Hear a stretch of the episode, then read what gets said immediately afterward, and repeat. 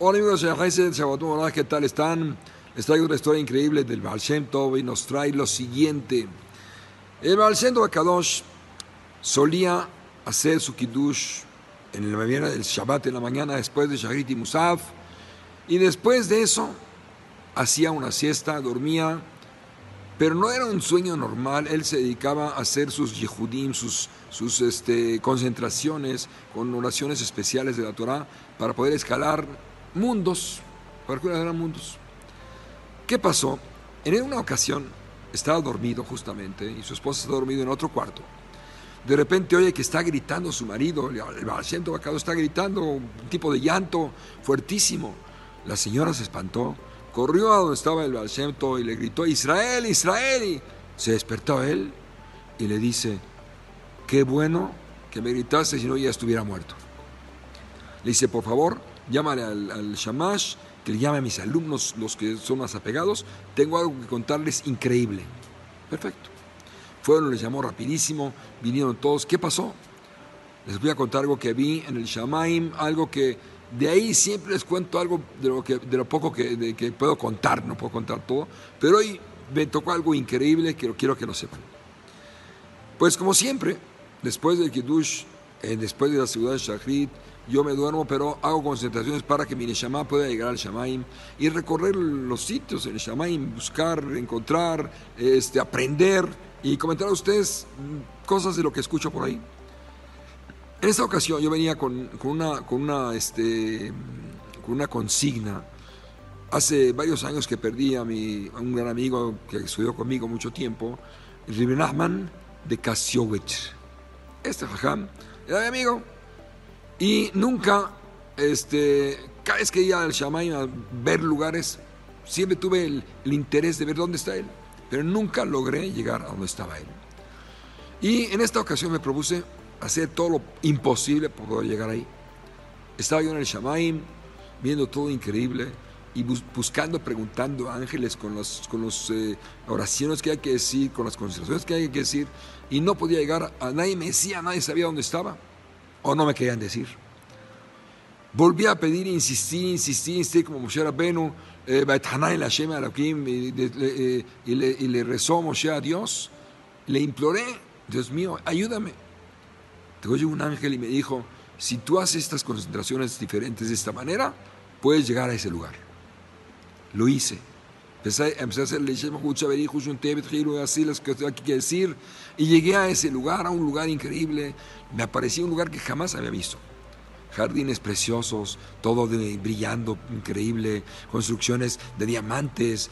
Había varios lugares como, como Beta Midrash, de cientos de Neshamot estudiando Torah, unos Gemara, Mishnah, Teilim, pero todos en cosas profundas. Yo vi ahí, le pregunté al que estaba ahí, le dije, ¿de quién es esto? Me dijo, justamente de mi amigo, Ribin de Kasubich. Perfecto, dije, ¿dónde lo puedo ver? me llevó de la mano y me presentó frente a él. Cuando lo vi, vi algo imponente, un, como un ángel rodeado con su talete encima, brillando, que la luz atravesaba todo el mundo. Casi me, me, me, cegó mis ojos de cuando lo estaba viendo. Me llegó me dijo, bienvenido, ¿cómo estás? Qué bueno que me a visitarme. Le dije, ¿es todo tuyo esto? Me dice, sí, lo que me tocó a mí. ¿Y quiénes son estos Neshamot? Le pregunté.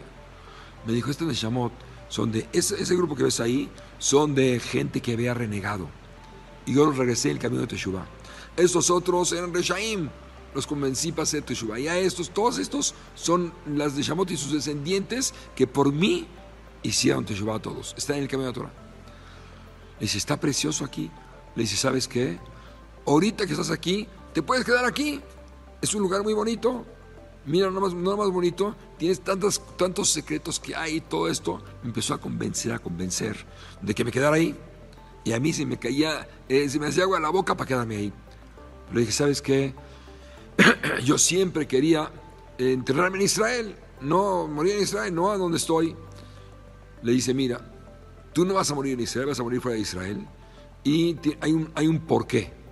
Igual me pasó a mí, no te lo puedo decir. Hay tantos que te podría decir, siempre y cuando entregues tu Neshama a tal ángel, te vas a ahorrar el ángel de la muerte. ya estás en un lugar increíble, que, aceptes quedarte aquí, tu cuerpo se queda abajo y te llevamos a tu lugar, varios sandikim, te llevamos al lugar que te corresponde estar aquí, igual a mejor que el mío, con todo lo que has hecho en la vida. Y mira esto, mira el otro, y tantos secretos que vas a saber, y esto, la verdad se me antojó tanto. Empecé a, decir casi que sí. Estaba yo pensando, ¿qué hago? Sí, me quedo, no me quedo. a dejar todo aquí mi esposa, mis hijos. Le dije, pero yo quiero morir, le dijo, ordenando un testamento, que quede todo bien, a mis alumnos, esto, el otro, como lo hizo en su, momento. Le dijo, el, le dijo el amigo, le dijo, mira, ¿sabes qué?